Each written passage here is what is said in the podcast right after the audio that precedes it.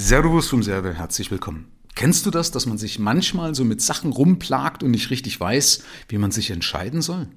Ich hatte jetzt vor kurzem ein Gespräch gehabt mit jemandem, der hat auch eine gewisse Unzufriedenheit mit seinem Ergebnis gehabt, mit seinem Gewinn gehabt, also mit dem, was übrig geblieben ist für sich und seine Familie.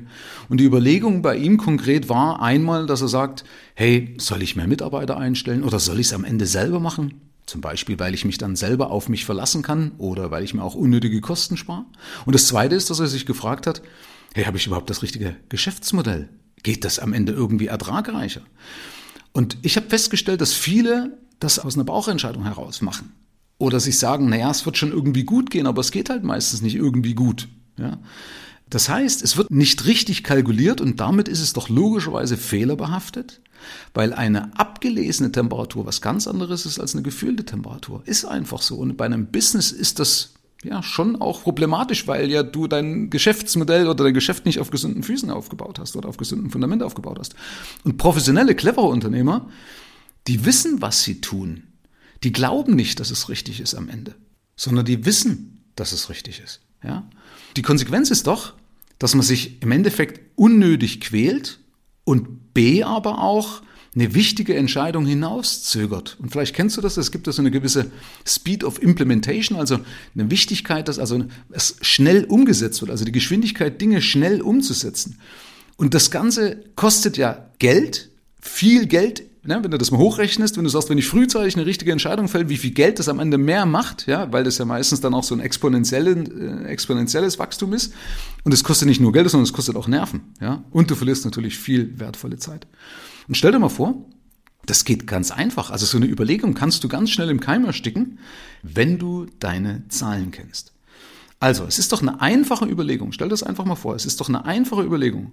Wenn du deine Zahlen siehst, verstehst und damit richtig interpretieren und ableiten kannst. Ja? Dann kannst du zum Beispiel, wenn du die Zahlen einmal hast, auch ganz einfach neue Situationen simulieren. Also Beispiel, was verändert sich denn, wenn ich das alleine mache? Kann ich damit überhaupt meine Ziele erreichen? Oder was verändert sich denn, wenn ich einen Mitarbeiter einstelle mit allen Parametern? Ja? Und hilfreich ist natürlich auch, dass du einen erfahrenen Sparringspartner an der Seite hast, der dir dann sagt, hey, stopp, stopp, da vergisst du irgendwas. Ja, bekanntlich hat ja jeder irgendwo seine blinden Flecken. Der Vorteil ist also, wenn du einmal deine Zahlen hast, ganz einfach, eine Übersicht hast, dann hast du doch viel, viel mehr Kontrolle über dein Unternehmen und du weißt ganz genau, was auf dich zukommt. Und so eine Planungssicherheit ist doch ultra hilfreich. Ey, wir haben doch schon genug Geschäftsrisiken, wir haben doch schon genug Turbulenzen, mit denen wir klarkommen müssen und viele Sachen, die nicht geplant werden können. Da müssen wir doch nicht die Sachen noch äh, dem Zufall überlassen, die wir einfach im Griff haben. Und das ist halt sind einfach unsere Zahlen. Und ich stehe ja dafür, dass man das in zehn Minuten monatlich schaffen kann. Weil wenn du einmal deine Zahlen richtig hast, dann fällst du auch die richtige Entscheidung mit einem guten Gewissen, logischerweise. Und das Zweite ist, dass du also nicht nur eine einfache Überlegung hast, wenn du deine Zahlen siehst, sondern es zeigt auch, ob du deine Ziele erreichst und vor allen Dingen, was notwendig ist, um deine Ziele zu erreichen. Oder du siehst, dass es damit nicht erreichst. Ja, beispielsweise merke ich das immer wieder, dass Leute zu mir sagen, Michael, ich habe mit dem und dem kalkuliert oder überschlagen und dann kommst du auf einen Wert, der aber nicht der Tatsache entspricht, um wirklich das Ziel zu erreichen weil man eben nur nach einer gefühlten Temperatur geht. Und dann frage ich zum Beispiel nach, hast du denn das und das eingepreist, beispielsweise eine vernünftige Rentenvorsorge? Ja, die meisten stapeln dann ein bisschen tief, weil sie denken, das reicht schon irgendwie, aber haben das nicht vernünftig kalkuliert. Auch das geht ultra einfach. Ja, dass man sagt, okay, ich habe da einen Wunschzustand, den ich erreichen möchte. Ja, dann simulier doch mal diesen Wunschzustand und schau, ob deine Firma das abwirft, beziehungsweise was notwendig ist, um das abzuwerfen. Oder dann kann man sich auch die richtigen Leute mit ins Boot holen, wie man dann das entsprechende Ziel erreichen kann. Weißt du, ne? wo der Fokus ist, ja, da ist der Weg, also Energie folgt dem Fokus, ja. Aber der erste Weg ist im Endeffekt die Erkenntnis, okay?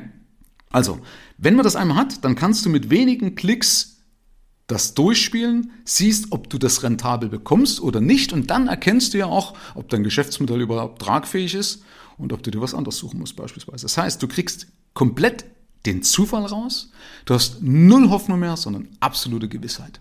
Das ist doch eine tolle Geschichte, oder? Herzlichen Dank fürs Rein und Hinhören. Ab hier liegt's an dir. Bis zur nächsten Folge.